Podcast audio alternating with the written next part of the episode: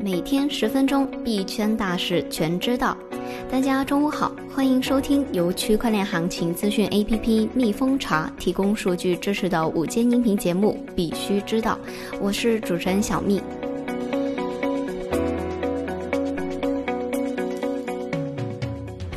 今天的主要内容有：分析显示，比特币与黄金关联度下降，数据表明机构投资者正在回避比特币。矿工库存数据 MRI 已经预示比特币的暴跌。美国国会众议员正式提出2020年加密货币法案。白俄罗斯调查委员会希望获得授权，以扣押犯罪分子的加密货币。微博大 V 小马认为，币圈有很多有趣有用的项目，但链圈无成功落地项目。上海市静安区体育局推出基于区块链的小程序，鼓励居民居家健身。下面是快讯的详细内容。分析显示，比特币与黄金的关联度下降。数据表明，机构投资者正在回避比特币。比特币长期以来被吹捧为不相关的资产和数字黄金，这意味着它的价格波动不跟随其他资产的走势而波动。但在全球冠状病毒爆发和股市暴跌之际，投资者正在寻求避风港时，似乎并没有转向比特币，至少在机构层面上是这样的。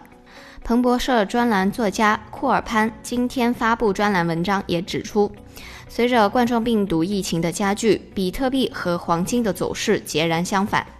事实上，比特币和黄金之间的关联度已经降到负零点二二。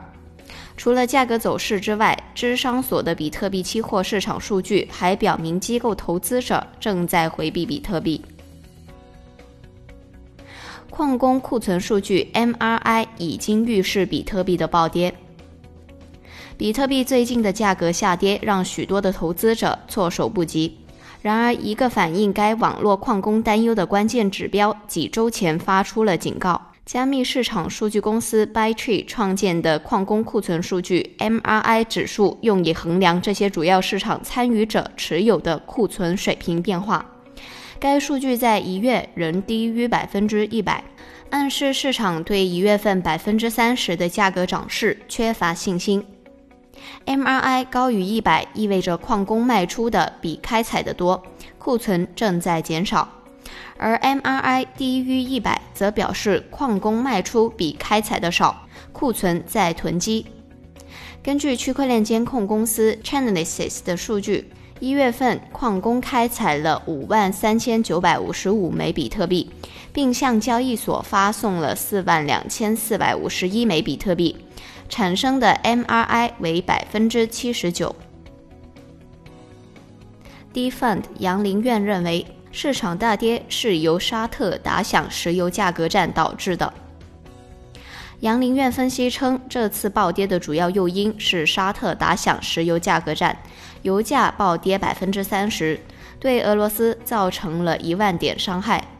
同时导致 BTC 被当作大宗商品抛售。比特币的避险属性再次受到质疑，影响比特币走势的因素非常多，地缘政治、贸易争端、货币供应量等等。因为比特币的体量小，容易受到场内资金、情绪等的影响而产生较大幅度的波动，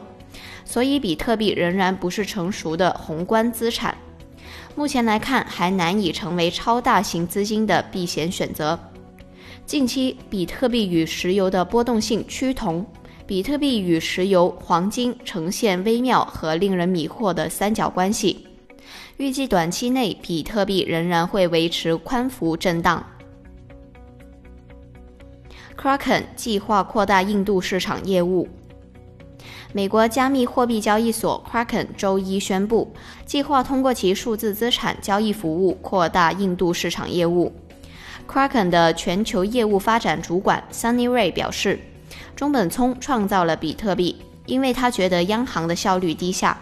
如今，加密货币产业刚刚在与世界第二大人口大国央行的战斗中取得了胜利，这是一个巨大的成就。我们为十五亿人争取到访问加密货币的权利。美国国会众议员正式提出二零二零年加密货币法案。三月九日，美国国会众议员保罗·戈萨尔提出了二零二零年加密货币法案。该法案旨在明确相应的监管机构来监管一系列的加密资产。他的立法助理表示，该法案不仅要为美国的加密资产提供明确性，还要提供合法性。保罗·戈萨尔提议将数字资产分为三类：加密商品、加密货币和加密证券。这三类机构分别由美国商品期货交易委员会、金融犯罪执法网络和美国证券交易委员会监管。而在此前，二零幺九年十二月，福布斯曾发布文章，国会在新二零二零年加密货币法案中考虑联邦密码监管机构，就该法案做出了简短的介绍。白俄罗斯调查委员会希望获得授权，以扣押犯罪分子的加密货币。白俄罗斯共和国调查委员会是由该国执法机构组成的中央系统，正在计划支持一项法律倡议，希望立法者授权他们从罪犯手中没收比特币等加密货币的权利。该调查委员会负责人伊凡诺斯克维奇表示，白俄罗斯迄今没有法律法规允许当局通过执法行动扣押加密货币。甲骨文和 IMB 正在努力使其区块链相互通信。IT 巨头 IBM 和甲骨文正在努力使他们的区块链相互通信。甲骨文区块链产品管理高级主管马克拉赫米利维奇上周在 Hyperledger 全球论坛上表示，互操作性工作正在使用 Fabric 构建的区块链上进行。他称，甲骨文已经与 IBM 和 SAP 进行了全面的测试，三方基本上已经对 Fabric 进行了跨网络测试。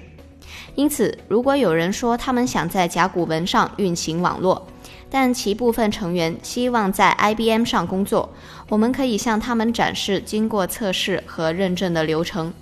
在某种程度上，这是为了让区块链节点同时在 IBM 和甲骨文的云上运行。但这也为连接聚集在两个平台上的企业联盟打开了大门。下面是一些国内的消息：微博大 V 响马认为，币圈有很多有趣有用的项目。但链圈没有成功落地的项目。微博大 V 响马发微博称，区块链这个行业很古怪，分了很多圈。大家比较了解的是币圈和链圈。一般的认为币圈很乱，骗子和投机分子很多；链圈很务实，做技术的很多。但深入了解后，你会发现另一个现象。币圈有很多很有趣、很有用的项目，野蛮的在发展，不断给人耳目一新。而链圈的落地项目，抱歉，到现在为止，我看到的没有一个不是垃圾。二十三家上市公司区块链子公司调查，多依靠母公司，四家进入瓶颈期。